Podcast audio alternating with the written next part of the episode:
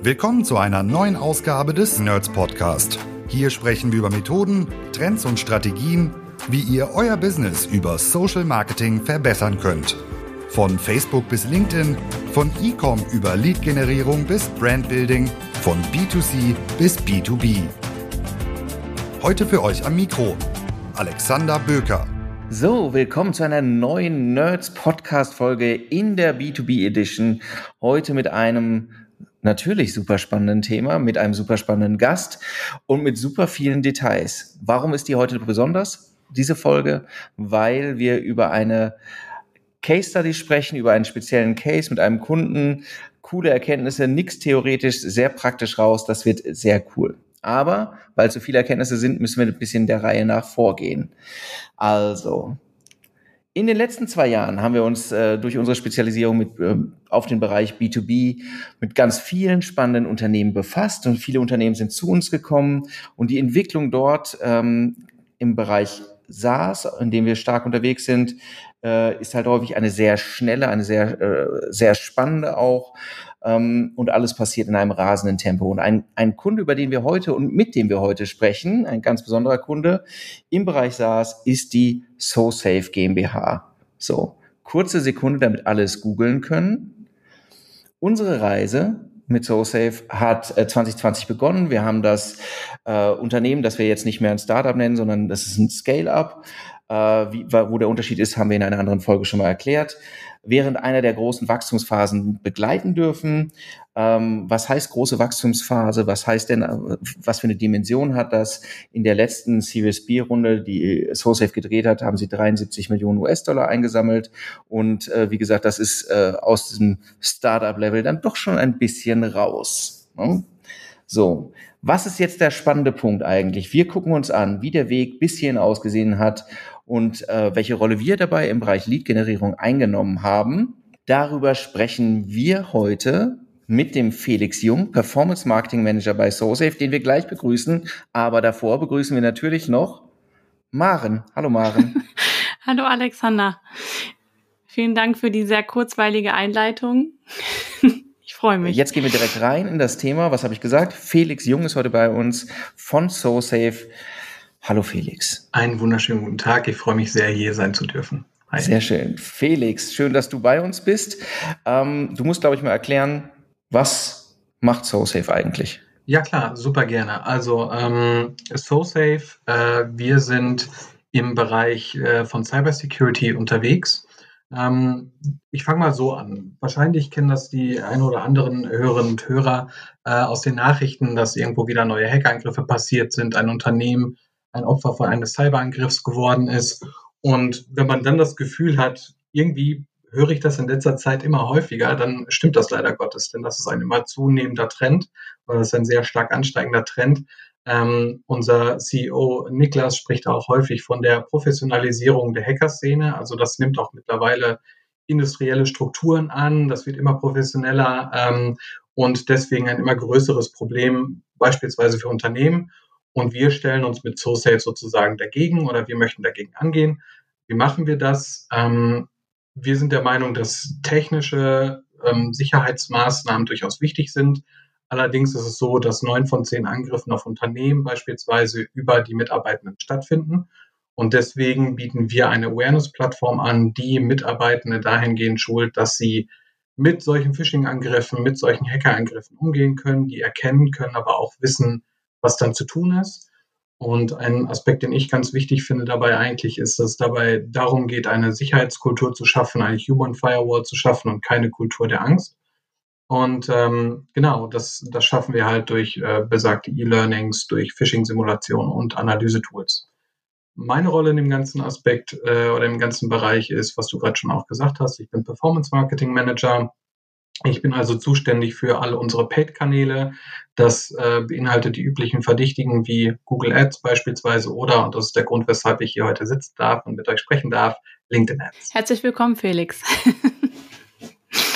Ähm, ja, ich ähm, bin ganz gespannt auf die Folge heute und freue mich wahnsinnig, ähm, weil ähm, SoSafe, äh, Alexander hat es vorhin schon gesagt, ein ähm, sehr ähm, spannender Kunde für uns gewesen ist ähm, und auch einer der ersten, die wir in ähm, ja so einer Wachstumsphase mit begleitet haben. Ähm, als wir angefangen haben, mit euch zu arbeiten, ich muss tatsächlich selber mal überlegen, wart ihr wie viele Leute? Ich glaube, die Zusammenarbeit mit euch hat Ende 2020 angefangen. Ich muss jetzt dazu sagen, ich habe im Februar 2021 ähm, bin ich bei, bei SoSafe angefangen. Genau. Und weil wir relativ schnell dabei wachsen, äh, ist wahrscheinlich, wenn ich dann eine, eine Aussage über die Mitarbeitendenzahl sage, ist das wahrscheinlich schon wieder falsch. Ich kann nur sagen, als ich angefangen habe, waren wir gerade knapp 100 Leute. Mhm. Mittlerweile sind wir deutlich mehr als 300. Das finde ich zeigt schon mal irgendwie ganz schön, was das ähm, Stichwort Skalierung und Wachstum eigentlich ähm, äh, ja bei euch bedeutet. Also ja. äh, ein extremes Wachstum äh, sieht man in der Mitarbeiterzahl und schlägt sich dann natürlich auch äh, im äh, Geschäft wieder. Ähm, die eigentliche Herausforderung, ähm, die wir vorgefunden haben oder die ähm, ja ähm, vor uns stand, als wir angefangen haben, mit euch zu arbeiten, war im Prinzip die, dass sehr ehrgeizige Wachstumsziele auch seitens der Geschäftsführung schon anstanden. Also SoSafe sollte skalieren. Ähm, es gab ehrgeizige Pipeline-Ziele.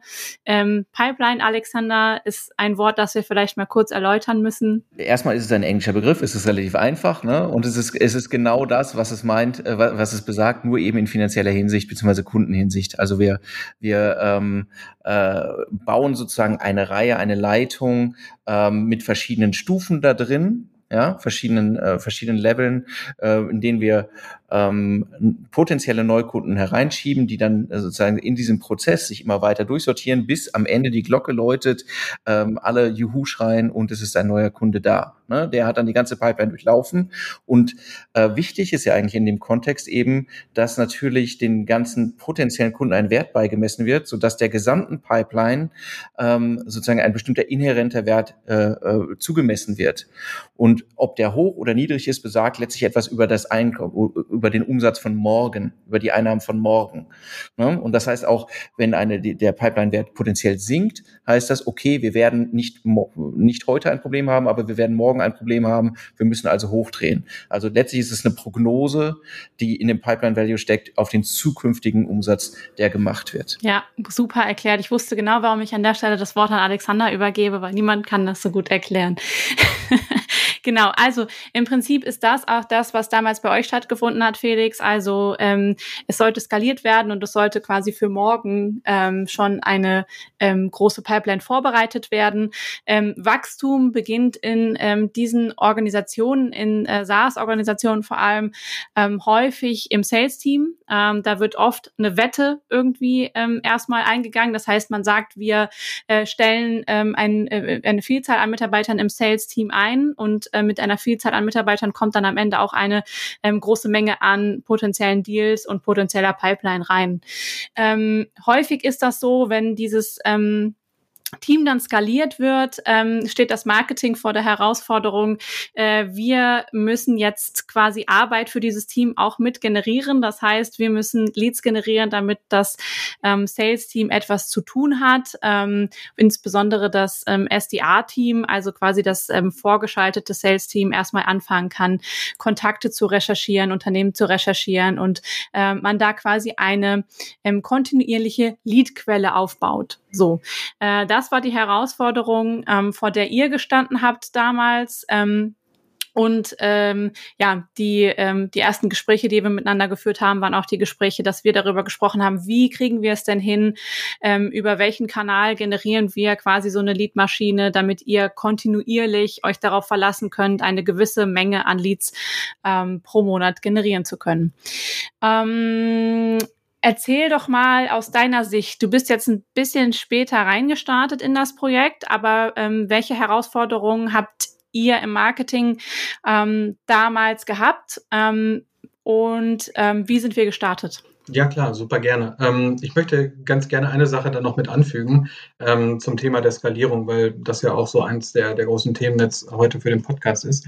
Ich glaube, dass zum einen und ich halte große Stücke von unserem Sales-Team und von der gesamten, wenn man das jetzt noch weiter zusammenfassen möchte von der gesamten Go-to-Market-Organisation, also Sales, Marketing äh, und wer da noch alles äh, mitzukommt.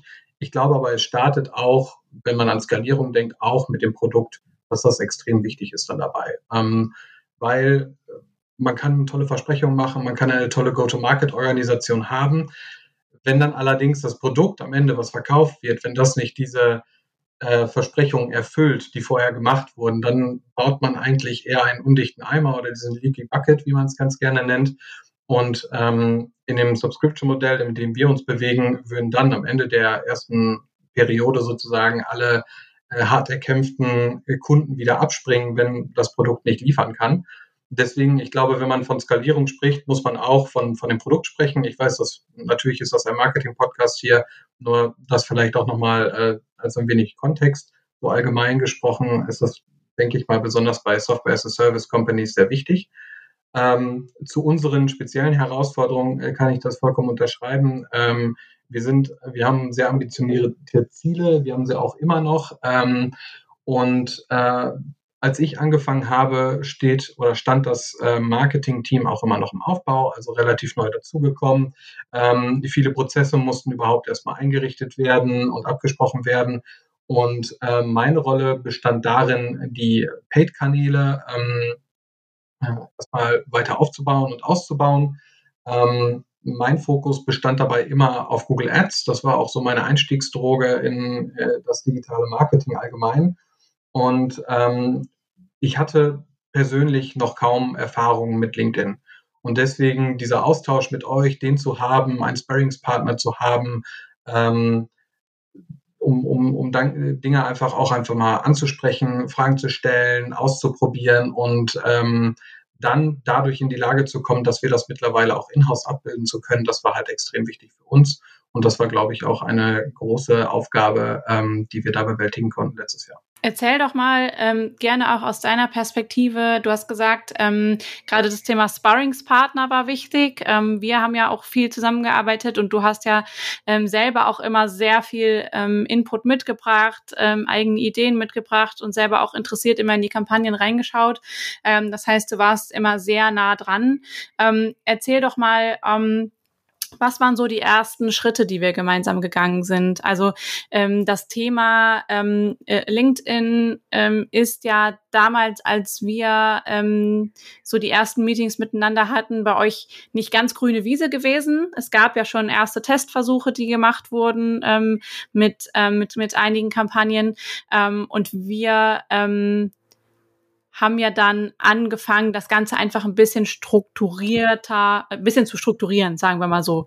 Genau. Ähm, erzähl doch mal, ähm, wie sind wir, wo haben wir angefangen? Wie, wie sind wir reingegangen? Genau, also ich würde sagen, die ersten Schritte, die äh, sind auch vor meiner Zeit dann auch noch passiert. Deswegen äh, dazu kann ich nicht ganz so viel sagen, was da gemacht wurde, aber ich gebe dir vollkommen recht dass man das erstmal äh, eine gewisse Struktur da reinbringen musste und äh, überhaupt erstmal gucken musste, okay, die Zielgruppe, die wir haben, die unterschiedlichen Personas, die wir ansprechen möchten, sind die überhaupt auf LinkedIn aktiv? Können wir die überhaupt über LinkedIn vernünftig ansprechen? Können wir darüber die Leads generieren? Und das war auch, glaube ich, somit die erste große Aufgabe, diesen Kanal richtig zu testen, ähm, dahingehend, ob wir damit erfolgreich Leads für unser äh, Sales-Team generieren können beispielsweise. Und genau, das war halt die erste große Anstrengung, die wir machen mussten.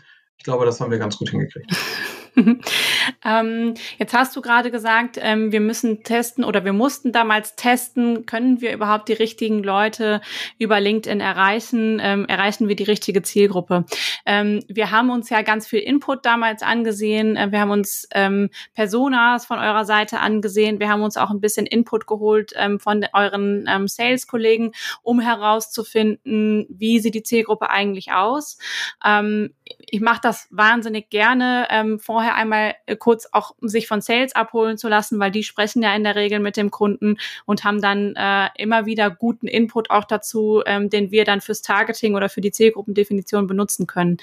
Ähm, wie ähm, wie sahen die ersten Leads denn aus, die wir generiert haben? Beziehungsweise du hast vorhin gesagt, wir mussten gucken, ob wir überhaupt die richtige Zielgruppe erreichen. Habt ihr die erreicht? Ich würde mal sagen, ja, sonst würde ich hier, glaube ich, nicht sitzen. Aber ähm, mal, äh, mal ganz im Ernst, also natürlich, äh, wir haben da ähm, mit verschiedenen Personas oder wir hatten auch schon vordefinierte Personas ähm, aus dem Marketing an sich, die natürlich in Kollaboration mit äh, verschiedenen anderen Abteilungen ähm, zustande gekommen sind.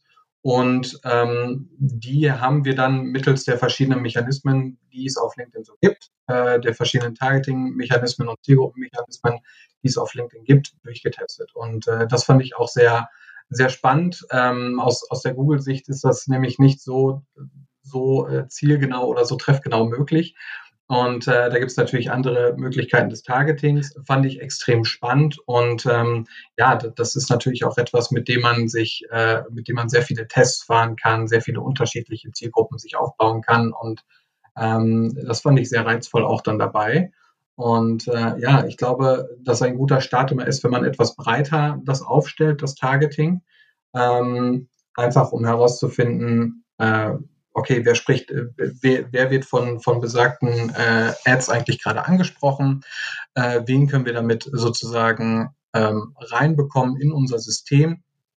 Und ähm, man muss vielleicht auch noch dazu sagen, äh, dass natürlich auch im B2B-Umfeld äh, häufig Buyer Center äh, also, dass, dass keine einzelne Person eine Kaufentscheidung trifft, sondern dass häufig Buying Center auch äh, aufgestellt werden und mehrere Personen in diesem Kaufprozess involviert sind.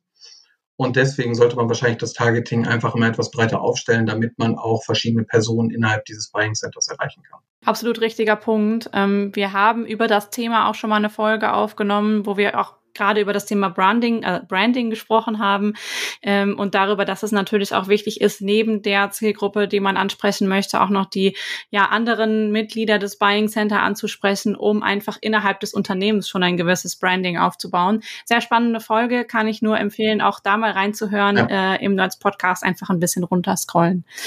Mm, du hast ähm, jetzt gerade vom Thema Testen gesprochen, also dass wir Zielgruppen getestet haben. Ähm, das war wirklich spannend. Also das hat auch mir viel Spaß gemacht, ähm, einfach mal verschiedene Targeting-Varianten auch gegeneinander laufen zu lassen. Also ich erinnere mich, dass wir ähm, versucht haben, die Zielgruppe über Tätigkeitsbereiche zu erreichen, aber auch über spezifische Jobtitel. Wir haben aber auch zum Beispiel relevant in LinkedIn-Gruppen recherchiert und versucht anzusprechen, ähm, also verschiedene Varianten getestet.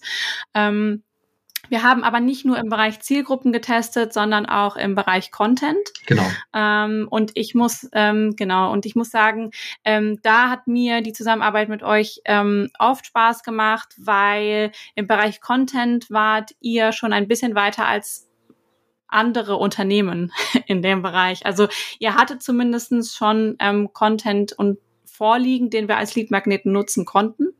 Ähm, mit Leadmagneten meine ich an der Stelle jetzt, ähm, ihr hattet zwei E-Books, mit denen wir starten konnten, die wir quasi hinter ein äh, gated Formular, also hinter eine gated Landing Page beziehungsweise ein Lead-Gen-Form gelegt haben und dann im Austausch ähm, gegen die Kontaktdaten der Nutzer ähm, gab es dann diese beiden E-Books. Ähm, das heißt, damit sind wir gestartet, damit sind wir in die ähm, einzelnen Zielgruppen rausgegangen und das war so unsere Ausgangslage. Ne? Also eine, wir hatten, glaube ich, ein ähm, E-Book, das ähm, beinhaltete verschiedene Best Practices aus ja, dem Bereich genau. ähm, Cybersecurity Awareness, genau. Und ein anderes E-Book, das beinhaltete eine Studie, richtig? Genau, also ich glaube nicht nur eine Studie, sondern gleich mehrere. Das war der Human Risk Review, den wir da mhm. genutzt haben. Genau. Ähm, den wir auch letzte Woche tatsächlich neu aufgelegt haben, weil das ein ziemlich gut funktionierender Magnet ist auch ähm, und durch die Bank weg, durch alle Kanäle äh, quasi sehr gut performt hat. Ähm, deswegen haben wir uns dazu entschieden, dass wir das nochmal machen können. Ähm, ja, genau. Also mit vielen verschiedenen Leadmagneten auch noch etwas rumexperimentiert. Mittlerweile äh, haben wir da auch noch eine etwas größere Auswahl, ähm, auch teilweise etwas ich sage jetzt mal, kürzere äh, Leadmagneten, also Best Practice Report, von dem du gerade gesprochen hast. Und vor allen Dingen der Human Risk Review äh, sind im Vergleich dann doch etwas umfangreicher. Ähm, was wir dann auch haben, waren etwas kleinere Leadmagneten, die über bestimmte Aspekte informiert haben, beispielsweise über Phishing-E-Mails und, und ähm, Spam-E-Mails äh, oder halt auch im Bereich des Homeoffice. Beispielsweise auch informieren können. Das ist ja nochmal ein, genau. ein guter Punkt, den du da nochmal ansprichst, also was auch mit der Zeit, die Varianz, die am Ende, ne, man unterschätzt anfangs ja immer die Varianz, die man benötigt im Bereich Content, um tatsächlich zu lernen. Ne? Und das ist ja auch, äh, wir sind ja auch schlanker gestartet und du sagst es ja selbst, im Prinzip hast du jetzt ja ähm, äh, detailliertere äh, allgemeinere und äh, welche, die mehr so in, in Verticals reinreichen. Und am Ende stellt sich heraus, dass es halt irgendwie einen guten Grund dafür gibt und nicht jeder reagiert auf dieselben, auf dieselben Inhalte, dass man eigentlich äh, sagt, okay, das ist der Punkt, wo man am Anfang eigentlich noch nicht die Power so schafft, dass man dann sagt, irgendwie, ich habe genügend Varianz äh, in, im Content-Bereich. Wertig muss es ja auch noch sein. Du hast es eben schon, ich fand es wundervoll nochmal gesagt, irgendwie, das Produkt muss ja stimmen. Ähm, und das Produkt muss passen, aber du musst halt auch mit der Argumentation Kommunikation und mit allem, was deine Marke dann vertritt, ja eben eine gewisse Wertigkeit ausdrücken. Irgendwie so äh, Schwachsinns-Lead-Magneten, die irgendwie ähm, äh, im Prinzip sagen, ja, war, war, das, war es nicht wert oder so, die schädigen ja eher deine Marke. Ja. Und genauso ja auch, wenn du, wenn du overpromising bist insgesamt im Marketing, äh, dann wird das dem Produkt halt auch nicht gerecht und am Ende gehen Leute mit der falschen Erwartungshaltung rein und äh, die Bilanz am Ende ist halt nicht gut. Ähm, ich wollte nur mal darauf hinaus, das ist genau das ist ein Punkt, den man so oft sieht, Varianz im Content, der sich dann so sukzessive auch entwickelt, wenn man merkt, das eine funktioniert, aber es geht noch mehr, es geht noch mehr und die alten Stücke schmeißt man ja nicht einfach weg. Ja, so. Ne? auf jeden Fall. Ich glaube, was dann auch nochmal wichtig ist, im Kopf zu behalten, ist, dass ja auch diese unterschiedlichen Lead-Magneten unterschiedlich anzusiedeln sind, immer innerhalb des Marketing-Funnels. Also beispielsweise der Best Practice Report, um das nochmal kurz anzusprechen. Ich hoffe, ich nehme jetzt nicht vorweg, Maren. Äh, aber der Best Practice Report, der war ja auch im Vergleich, ist sehr weiter unten im Funnel, eher Bottom Funnel angesiedelt, weil Menschen dann bereits wissen, okay, wir brauchen Phishing-Simulation im Vergleich eines Human Risk Reviews, der wahrscheinlich etwas weiter oben im Funnel angesiedelt ist, weil der etwas allgemeiner über dieses ganze Thema überhaupt ja, informiert. Total wichtiger Punkt. Ähm, hast mir gar nichts vorweggenommen. Ähm, ich wollte an der Stelle eine Sache sagen, und zwar, dass ähm, gerade das Thema Studien als Leadmagneten ähm, eins ist, was ihr von Anfang an intuitiv genau richtig gemacht habt. Ähm, also wir sehen das auch bei ähm, vielen anderen SaaS-Unternehmen, die wir gerade begleiten, dass so, so Studien, Branchenstudien, die in die Zielgruppe reingehen, wirklich wirklich gut funktionieren. Ähm, ja, ist einfach der Stichwort, äh, ist einfach das Stichwort ähm, Thought Leadership und äh, Mehrwert für die Nutzer, ähm, was da halt einfach besonders hervorsticht. Ähm, du hast gerade auch eine Sache angesprochen, Felix, nämlich, ähm, dass man ähm, gerade mit verschiedenen Content Pieces und kürzeren, du hast also die kleineren ähm, White Paper ähm, oder Checklisten kürzeren Content genannt, ähm, dass man äh, damit auch ein bisschen ausprobieren kann, wie kann ich eventuell die ähm, die Qualität der Leads im Sinne von, wie vorbereitet sind sie und wie viele Kontaktdaten kann ich von ihnen einsammeln, beeinflussen kann. Jetzt arbeitet ihr ja zum Beispiel mittlerweile auch mit Webinaren. Wie hat sich da so die, ähm, die Lead-Qualität im Laufe der ganzen Zeit verändert? Was habt ihr da beobachtet? Coole Frage. Ich glaube, es, es ist auch relativ ähnlich zu dem, was wir auch gerade schon äh, so ein bisschen angerissen haben, dass man die unterschiedlich verorten muss innerhalb des des Marketing-Funnels. Und wenn man sich das jetzt einfach mal selber vor Augen hält, ist, glaube ich, auch ein Webinar ein etwas höheres Commitment von einem selber auch. Also man nimmt sich die Zeit, man hört mehreren Personen dann dabei zu, man sieht sich das an. Das ist ein höheres Commitment von einer Person im Vergleich zu einem E-Book, was man sich runterlädt oder vielleicht ein One-Pager oder ähnliches. Deswegen ist natürlich die Qualität am Ende des Tages von Webinar-Leads, die man dann einsammelt, ist in der Regel höher, wegen des höheren Commitments. Die Leute lassen sich da ein bisschen mehr drauf ein. Allerdings quantitativ sind natürlich auch weniger Menschen dazu bereit, sich für ein solches Webinar anzumelden. Ähm, deswegen, das ist, glaube ich, immer so eine Abwägungsentscheidung, die man dabei treffen muss. Äh, möchte ich jetzt mehr Leute ansprechen? Möchte ich mehr in die Breite gehen? Oder möchte ich etwas gezielter da reingehen? Äh, vielleicht Leute dann auch nochmal im Retargeting dann angehen oder ähnliches. Also ähm, ja, qualitativ würde ich sagen, sind die höherwertiger.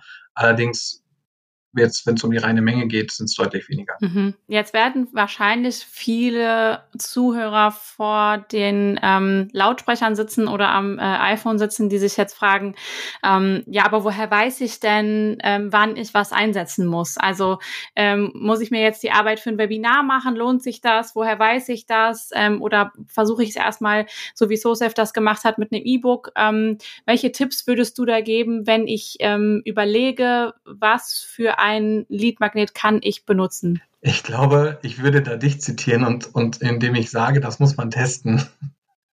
Das muss man schlicht und ergreifend ausprobieren, weil, weil Dankeschön. ähm, weil äh, niemand hat hier eine Glaskugel zu Hause, also ich zumindest nicht. Ähm, und deswegen ist es halt einfach schwierig zu sagen, welche Zielgruppe wie auf welchen Content reagieren wird. Deswegen, man kann es einfach nur testen. Ähm, ein White Paper oder, oder äh, ein, ein solcher Lead-Magnet ist, glaube ich, im Vergleich etwas leichter zu erstellen als ein Webinar. Aber ich würde auch mal sagen, dass das kommt einfach drauf an, womit man sich auch wohler fühlt am Anfang. Man muss, glaube ich, auch nochmal sagen, äh, ist ja wirklich die Frage, habe ich nichts? Also was weiß ich denn schon? Wenn genau. ich noch nichts weiß, dann äh, muss man einfach sagen, Webinar ist halt wie ein Schuss, eine Kugel tief rein. Wenn ich dann daneben liege, dann ist es halt daneben. So, und wenn ich irgendwie ein bisschen weiter oben starte und das nicht funktioniert, dann liege ich halt grundfalsch. Ne? Dann, dann bin ich halt, dann habe ich mich halt in der, in der grundsätzlichen Positionierung geirrt, habe es aber relativ günstig herausgefunden, dass es so ist. Ne? So, das heißt, man muss ja auch gucken, also von der, von der, vom Ansatz her würde ich schon erstmal gucken, okay, mit was kriege ich erstmal ein grundsätzliches Interesse und dann ähm, lernt man sich ja auch sozusagen weiter runter im Funnel, was, was greift jetzt stärker an und so, ne? Und wie du auch sagst, auch der Produktionsaufwand am Ende für ein Webinar, äh, Live-Präsenz ist halt ein anderer. Die Kosten, die dann am Ende dahinter stehen bei Anmeldungen, sind auch andere. Oder sagen wir so, wenn die, wenn die Kosten für das, für das Webinar, für, äh, für die Webinaranmeldung genauso sind wie, wie für das White Paper, würde ich dringend ans White Paper nochmal gehen. Ähm, aber äh, das sind ja, das sind ja Dinge, die, die, wo, wo man sich, du hast es gesagt, so durchtestet, ne? Aber das ist ja ein, ein häufiges, äh, du hast ganz am Anfang auch gesagt, ist es besser, ein bisschen breiter einzusteigen. Das ist ja genau der Punkt, wenn du halt sagst, ich habe noch gar nicht so viele Erkenntnisse. Ähm, äh, so, so ein Kardinalfehler, den man ja oft sieht, okay, ich, ich, ich glaube, viele Dinge zu wissen, die ich eigentlich noch nicht weiß und, und äh, lasse deswegen viele Opportunities aus. Also Opportunities jetzt nicht im Sinne der Pipeline, sondern einfach viele Möglichkeiten, Leute zu erreichen erreichen, argumentativ. Deswegen verfolgen wir eigentlich immer dieses Ziel, ähm, so dieses äh, Carving-Modell irgendwie bei den, bei den Zielgruppen, startest breiter und schneidest dann immer mehr weg also das ganze Fett von der Zielgruppe wegschneiden, bis nur noch Knochen und Muskeln da sind. So. Schön, schön gesagt. Alex, man hört gar nicht, dass du gerade um. in Italien bist und wahrscheinlich viel gutes Essen äh, um dich herum hast, Alexander. Kommt gar nicht dabei raus. okay, ähm, jetzt haben ja. wir darüber gesprochen, ähm, ja, wie ihr an den Content rangegangen seid, wie ihr an Zielgruppen rangegangen seid. Ähm, jetzt haben wir, sind wir ja an einem Punkt angekommen, wo wir wissen, ähm, ihr habt ähm, es geschafft, über LinkedIn Leads zu generieren, ähm, äh, Leads über ganz viele verschiedene Content Pieces. Ähm, was ist denn dann passiert? Ähm, du hast vorhin die Zusammenarbeit mit Sales schon angesprochen. Ähm, wie war denn das Feedback auf die Leads, die reingekommen sind, beziehungsweise was habt ihr mit denen gemacht? Ähm, du meinst jetzt allgemein, jetzt sozusagen vom weiteren, vom weiteren Qualifikationsprozess. Mhm, genau. also das war, glaube ich, auch ein sehr großes Learning meinerseits, ähm, dass man Leads, die von unterschiedlichen Kanälen auch einsammelt, dass die, selbst wenn sie beispielsweise dasselbe Content Piece heruntergeladen haben, dass man sie trotzdem nochmal deutlich anders äh, betrachten muss. Ähm, ich glaube, ein, ein Stichwort, was da immer wieder gefallen war, ist Push-Marketing versus Pull-Marketing, ähm, was dann da häufig gesagt wurde. Und ähm, klar, ein, wenn, wenn man sich innerhalb eines Push-Kanals bewegt, wie beispielsweise LinkedIn, wo man diesen Content zu den, zu den Zielgruppen hinträgt, ähm, dann muss man da auch nochmal deutlich mehr Zeit in die Qualifikation weitergehend äh, reinstecken, ähm, in Form von Nurturing, in Form von ja, anderen Qualifikationsmechanismen, die man da auch an den Tag legen muss, in Form von, okay, was für Kriterien möchten wir denn da jetzt überhaupt an den Tag legen? Äh, müssen wir die unterschiedlich betrachten? Müssen wir da vielleicht, damit, damit dieses Content Piece von LinkedIn beispielsweise nicht so schnell in Vergessenheit gerät, müssen wir das schneller an, äh, an Sales übergeben? Muss das, brauchen die eine längere Nurturing-Strecke oder ähnliches? Ähm, also das sind alles so Dinge, die man äh, dabei betrachten muss und da ist es auch wieder so, dass man da viele Dinge testen muss. Wer sich übrigens für das Thema Nurturing interessiert, ähm, wir haben auch dazu eine Podcast-Folge aufgenommen vor einiger Zeit mit dem Dominik. Ähm, die lohnt es sich auf jeden Fall auch anzuhören, äh, weil da lernt man eine ganze Menge zu dem Thema. Ähm, auch ich habe da sehr gerne zugehört. Felix, wir haben jetzt darüber gesprochen, irgendwie, äh, wir haben über das Targeting gesprochen, Varianz im, im, äh, bei den Content Pieces, über die verschiedenen Funnelstufen, was passt. Am Ende ne, wird ja eine Rechnung aufgemacht und ist ja einfach die Frage, habt ihr es denn geschafft, Leads über LinkedIn zu generieren? Ich glaube, das kann man relativ einfach beantworten und zwar einfach mit einem sehr, sehr deutlichen Ja. Das ist erstmal erfreulich. Und ähm, spannend wäre es jetzt natürlich noch mehr Details dazu erfahren. Und weil das einfach noch ein bisschen mehr Raum braucht, wenn wir jetzt noch ein bisschen weiter ins Detail gehen, ähm, machen wir das in einer anderen Session. Und zwar in einem kompletten Webinar in dem der Felix dann nochmal erzählt im Detail, wie hat das ausgesehen mit der Leadmaschine, was sind die Ergebnisse, warum ist das Ganze einfach am Ende so unfassbar abgegangen. Ne? Ähm, und ihr findet bei der Description zu diesem äh, Podcast natürlich auch Datum und Link dazu. Ich glaube, spannend in diesem Webinar wird vor allem einmal auch zu sehen, ähm, was für Werbemittel haben wir eigentlich benutzt. Ähm, also wie haben zum Beispiel Anzeigen ausgesehen. Und ähm, Felix hat jetzt schon dreimal das Thema Testen angesprochen. Ähm, wir haben bei euch extrem viel getestet. Ähm, ich glaube, es ähm, wird sicherlich interessant sein, einmal zu zeigen, was haben wir eigentlich getestet, was gibt es eigentlich alles für Möglichkeiten, die man testen kann, was kann man alles gegeneinander laufen lassen auch wenn LinkedIn noch nicht die testing-freundlichste ähm, Umgebung ist, leider tatsächlich ähm, immer noch ähm, schwierig, weil man nicht so schön wie bei Facebook AB-Tests machen kann, noch nicht ähm, und man noch ähm, für alles, was man gegeneinander laufen lassen möchte, eigene Kampagnen erstellen muss. Aber ähm, trotzdem haben wir viel ausprobiert, ähm, äh, viele, viele Learnings generiert und vielleicht können wir das ein oder andere teilen. Ähm, ich glaube, das ist auf jeden Fall etwas, auf das man sich freuen kann. Ja, da freue ich mich schon drauf. Genau. Ähm, eine Sache, die wir ähm, zusammen auch ähm, ausprobiert haben in Ansätzen, ähm, läuft unter dem ähm, Stichwort Account-Based Marketing. Also wir haben ja quasi im Ansatz auch ähm, versucht, ähm, verschiedene Accounts anzusprechen. Wir haben auch einen Vertical-Ansatz gemacht, in dem wir, ich meine, es war die Healthcare-Branche, richtig, ähm, versucht haben, mit speziellem mhm. ähm, branchenspezifischen Input zu targetieren. Ähm, magst du dazu mal ein bisschen was erzählen? Ist das etwas, was ihr weiter weitermacht. Ähm, wie hat das ähm, für euch funktioniert? Ich glaube, dass das, das geht auch wieder in, in eine ähnliche Richtung, was wir vorher schon hatten. Wo bewegen sich die Menschen gerade äh, innerhalb des Funnels? Wie möchte man sie ansprechen? Und natürlich, wenn man dann eine sehr spezifische Ansprache wählt, ähm, auf, bezogen auf beispielsweise äh, verschiedene Industrien ähm, oder wenn man noch genauer sein möchte, Account-Based Marketing, dann wird natürlich auch diese Industrie etwas, etwas hellhöriger sein äh, bezüglich des Contents, den man dann da liefert. Ähm, wir hatten dann auch äh, beispielsweise in dem Bereich auch nochmal wieder mit einem Leadmagneten gearbeitet und ähm, hatten da auch ganz gute Erfolge und ich bin mir sehr sicher, dass wir das auch weiter so äh, fortführen werden. Ähm, genau, also das, das ist schon ein, ein sehr spannendes Feld einfach, äh, ist aber dann natürlich auch nochmal so, dass das auch vom Aufwand her, den man im Voraus betreiben muss, auch natürlich nochmal etwas, äh, etwas, äh, etwas mehr in Anspruch nehmen wird, weil man halt für eine ganz spezifische Branche ein ganz spezifisches beispielsweise White Paper erstellen muss, ähm, was dann unter Umständen nicht für andere äh, Industrien so gut genutzt werden kann.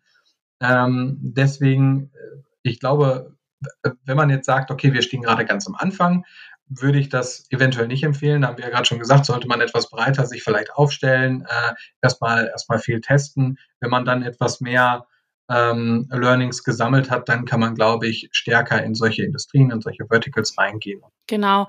An der Stelle noch, ähm, noch einmal ergänzend, ähm, das Thema Account-Based Marketing ist im Prinzip einfach ein riesiges Feld. Also da fallen ähm, viele verschiedene Dinge drunter.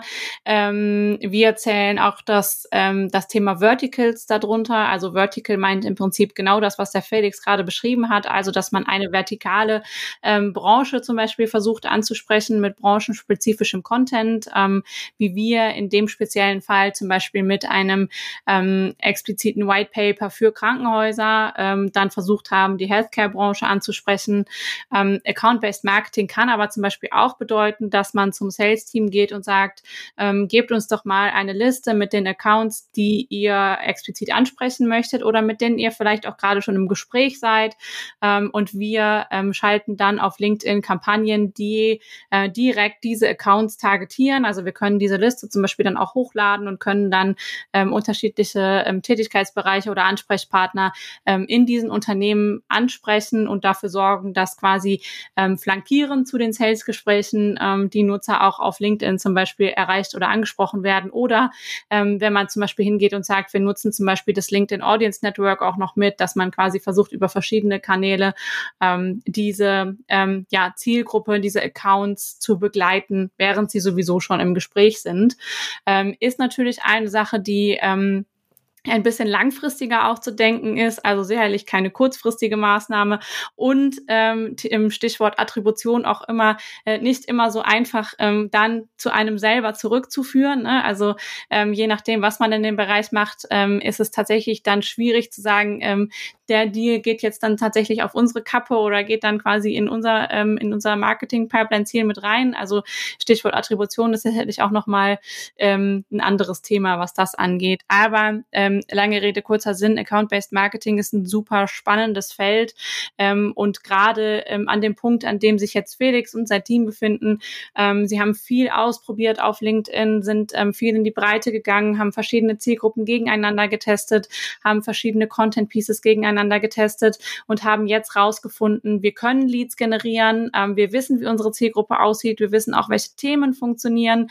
Ähm, und dann macht es absolut Sinn, wenn man dieses ganze Wissen schon hat, zu sagen, jetzt gehen wir stärker in die Tiefe, sprechen verschiedene Accounts ähm, spezifisch an oder sprechen verschiedene Branchen spezifisch an, um einfach ähm, ja den Markt noch ein bisschen ähm, detaillierter ähm, aufzurollen und dadurch die Qualität der Leads auch nochmal äh, im Vorhinein schon zu verbessern.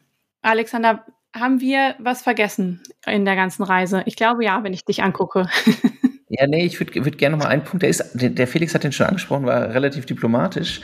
ähm, eben beim, beim, beim Punkt, äh, wie, wie ist denn die Qualität oder ähm, äh, du bist ja in verschiedenen Phasen. Ne? Wir sind ja, du bist ja auch sehr frühzeitig in das Projekt gekommen und die erste Phase ist ja immer die Quantität überhaupt erst einmal generieren, um zu schauen, wo, wo zuckt es. So, und jetzt bist, seid ihr ja schon deutlich, weil jetzt bist du ja schon in der Phase Qualität.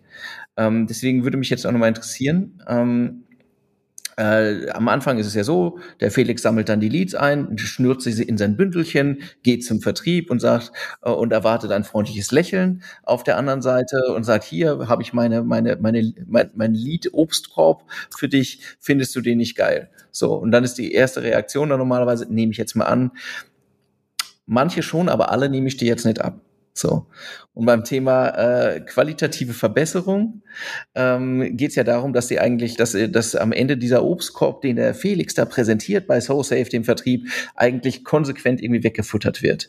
So, und das ist, ähm, wie, wenn, wenn du jetzt einmal beschreibst, welche Maßnahmen hab, hast du jetzt für dich auf dem Weg dabei identifiziert, um, um äh, um mehr Obst an den Vertriebsmann zu bringen oder die Vertriebsfrau. Ich finde die Beschreibung erstmal schon mal sehr, sehr schön, muss ich einmal sagen. Ähm, wie auch immer auch du jetzt auf die Metapher gekommen bist, aber das finde ich sehr schön. Aber ähm, natürlich, ich glaube, das ist ein ziemlich großer Faktor. Wenn es nach mir gehen würde, wäre es natürlich sehr schön, wenn alle Leads, die ich zu Sales rüberbringe, die mit äh, Tränen in den Augen äh, empfangen und, äh, und äh, gesagt haben, wir haben nur auf euch gewartet, schön, dass ihr da seid.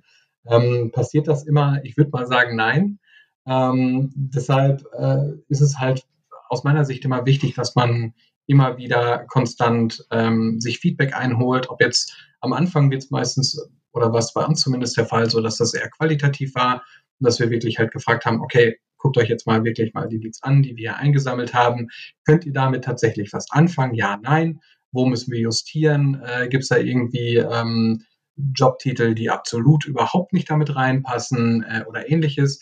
Also sich erstmal dieses qualitative Feedback reinholen, aber auch, und das hatte Marin ja gerade angesprochen, auch ähm, die Messbarkeit dann das äh, dazu zu äh, sicherzustellen einfach und das dann auch im Nachhinein quantitativ auswerten zu können.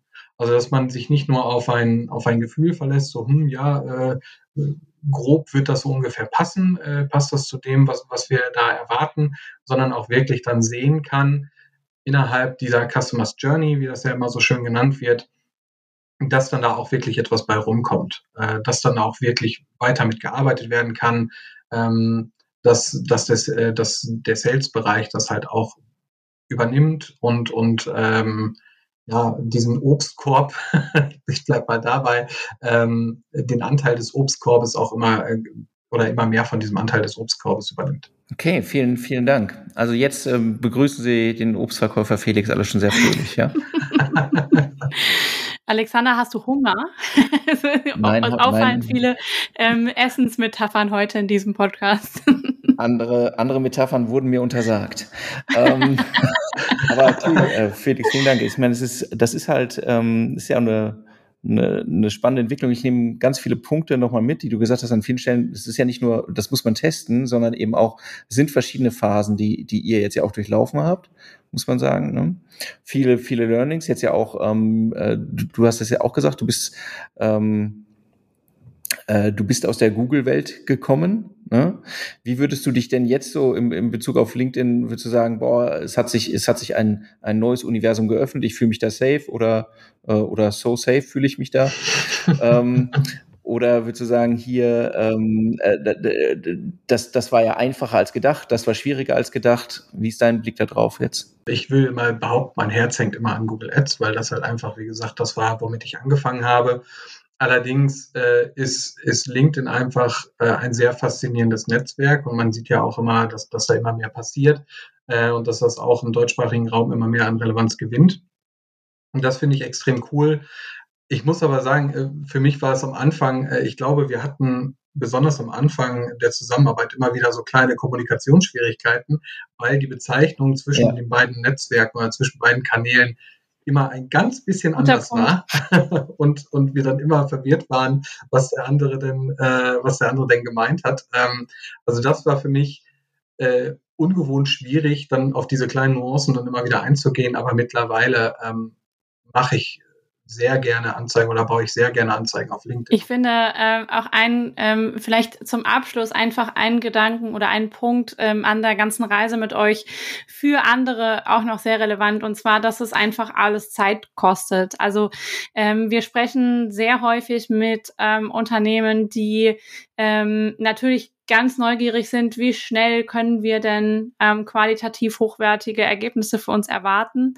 Ähm, und ich finde, die Reise mit euch ähm, und auch im Speziellen mit dir zeigt einfach sehr schön, ähm, dass man Zeit braucht. Also man braucht Zeit, um ähm, die ähm, Zielgruppe zu erreichen. Man braucht Zeit, um ein gewisses Branding aufzubauen. Man braucht ähm, Zeit, um die Leads zu bewerten, die reinkommen und um gucken zu können, können wir vielleicht mit Content noch an der Lead-Qualität schrauben, können wir hinten raus im Nurturing noch an der Lead-Qualität schrauben ähm, und dass das alles einfach ein ähm, enorm aufwendiger, aber lohnenswerter Prozess ist, ähm, finde ich, ähm, zeigt sich an eurer Geschichte ganz toll. Ähm, und eine Sache finde ich auch toll, äh, die muss ich jetzt hier mal erwähnen und du bist darauf nicht vorbereitet, Felix. Ähm, ich finde auch toll, ähm, was das mit dir gemacht hat einfach. Also du hast gerade gesagt, du bist aus der Google-Welt gekommen, du hattest damals noch nichts mit LinkedIn zu tun. Ähm, heute sprichst du da selbstverständlich drüber. Ähm, sprichst selbstverständlich über Strategien für Lead-Generierung und man merkt einfach, dass du in der ganzen Zeit da einfach so ähm, zu 100 Prozent reingewachsen bist. Ähm, ich würde das ähm, niemals der Zusammenarbeit natürlich nur zuschreiben, aber ich glaube, dass es da, ähm, da kann man einen guten, ähm, sagen wir mal, ähm, Bogen schließen zu dem, was du ganz am Anfang gesagt hast, nämlich, dass es total gut ist, so einen Sparringspartner zu haben. Ähm, und äh, das ist was, was wir tatsächlich auch immer wieder hören, ähm, dass ähm, ja die Zusammenarbeit einfach da gut ist, wo man einen Sparringpartner hat, mit dem man sprechen kann, mit dem man über Ideen sprechen kann und auch darum ähm, darüber, wie ähm, wie man vielleicht Dinge umsetzen möchte. Ähm, das bedeutet, äh, am Ende des Tages, äh, wenn man mit den Nerds zusammenarbeitet, ist es nicht nur, dass wir ähm, einfach nur stupide quasi Kampagnen schrubben, ähm, wie sich das vielleicht der ein oder andere ähm, eventuell vorstellt, wenn er an uns Nerds denkt, sondern ähm, genau, wir ähm, sind gerne Sparring-Partner ähm, für so Menschen wie Felix ähm, und tauschen uns gemeinsam aus, entwickeln Ideen, Strategien und ähm, genau, das finde ich toll, Felix. Ähm, du ähm, bist da angekommen in dem Bereich und das hört man raus. Sehr cool, danke schön. Ähm, vielleicht, also ich war da wirklich nicht darauf vorbereitet und ich freue mich da natürlich sehr drauf, äh, darüber. Dankeschön.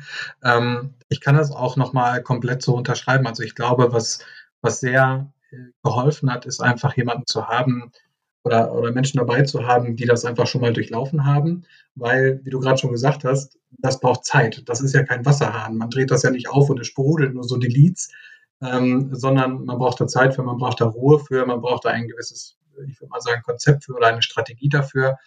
Und ähm, da jemanden zu haben, die dann das ein paar Mal schon durchlaufen haben und dann da einem schon mal so die, die größten äh, Fallstricke einfach schon mal aus dem Weg räumen, das war auf jeden Fall eine ganz oh, rührende Momente zum, äh, zum Abschluss. Aber es ist einfach ein, äh, es ist einfach ein super spannender Case. Das, also ich glaube, wir haben unsere, unsere ähm, Bewunderung für das Unternehmen schon ausgedrückt. Und das ist halt in diesem Fall, wenn du halt so schnell wachsen willst, dann äh, wir haben jetzt gesagt, es braucht Zeit, aber in der Situation, in der ihr wart, war eigentlich, ist eigentlich keine Zeit da. Das ist eigentlich der Punkt, warum man dann sagt, irgendwie, okay, ähm, ich kann die Fehler alle selber machen oder ich beschl eigentlich beschleunige ich einen Prozess, der Zeit braucht, dadurch, dass ich mir noch mal ein bisschen äh, Support dabei hole. Ne?